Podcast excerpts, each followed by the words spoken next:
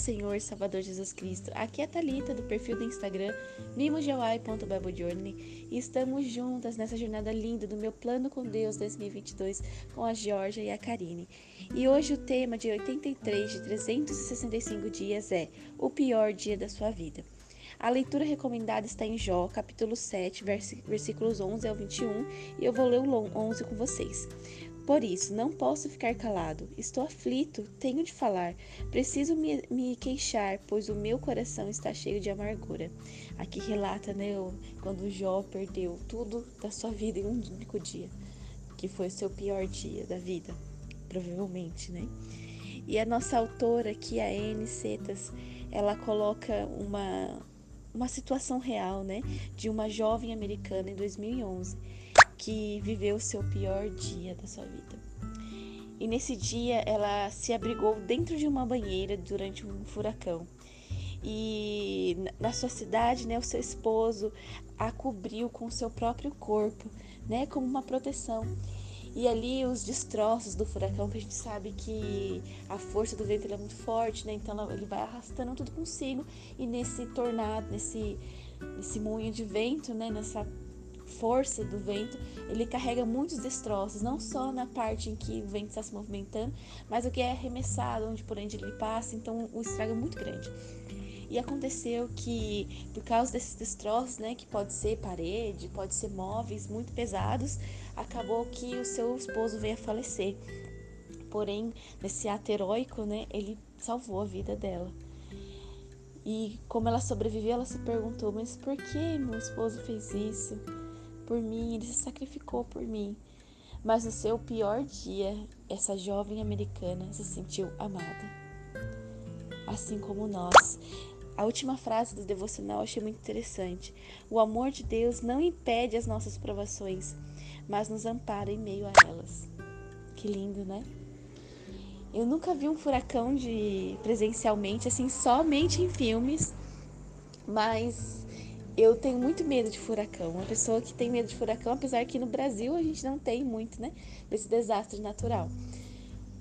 E sempre que o Senhor vem falar comigo através de sonhos, de algo que eu vou passar e que vai ser uma provação muito grande, é um momento muito difícil na minha vida, ele sempre usa essa figura de linguagem de um furacão. Eu sempre sonho que um furacão está surgindo no horizonte e vem ao meu encontro. Geralmente é um furacão bem com uma, um vento bem preto assim, escuro, cinza, ele sempre está vindo na minha direção e eu sempre tento correr dele. E a, a minha velocidade é sempre menor que a dele. Porque a gente me assusta tanto, né, com o furacão. Porque o furacão é uma força muito grande que a gente não pode combater e que está vindo ao nosso encontro. Talvez esse, esse seja o sentido que o Senhor quer trazer na minha vida quando Ele me mostra isso. Eu sempre fico com muito medo. E quando as piores situações acontecem, que o Senhor revela através desse furacão, eu sinto que é o meu pior dia da vida. E a gente acontece isso, né? Você provavelmente já tem aí uma experiência de vida que você fala esse foi o pior dia da minha vida. Mas se a gente for reparar nos países que tem geralmente esse desastre natural, as casas são preparadas, você já reparou? Tem sempre um lugar onde eles possam, possam descer para se abrigar. E quando nós estamos preparadas na presença de Deus, nós temos um lugar secreto. Onde a gente pode ir quando o furacão está vindo ao nosso encontro. Quando a gente contemplar o furacão vindo na nossa frente, nós não precisamos correr. Nós só precisamos ir para o lugar secreto, onde nós estaremos escondidas no Pai. Onde o amor dele irá nos cobrir e nós não precisaremos ter medo de nada porque no lugar secreto é um lugar seguro. O amor de Deus não nos priva das provações, mas Ele estará lá conosco enquanto precisarmos. Talvez Jó, assim como na própria palavra, ele fala: Senhor, o que eu fiz de errado para o Senhor? Como eu te afrontei para tudo isso ter acontecido comigo? Talvez Jó não tenha entendido o motivo que Deus, para Deus ter permitido aquilo na vida dele, mas ele confiou em Deus confiou no amor do Pai, que tudo estava no controle dele. Tenha essa certeza hoje na sua vida.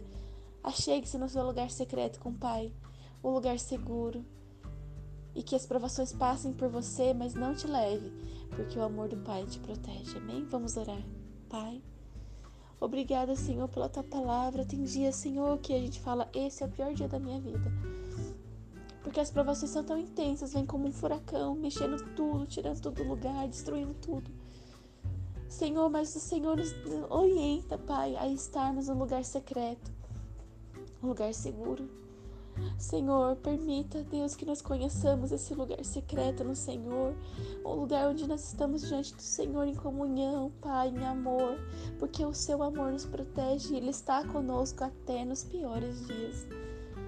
Jesus, ensina-nos, ó Pai, a estar nesse lugar. Ensina-nos, Senhor, a te conhecer verdadeiramente, Pai Deus, não por uma obrigação, por um hábito por medo, mas por amor e gratidão, Senhor. Recebe-nos no teu lugar secreto hoje, Pai, em nome de Jesus. Amém.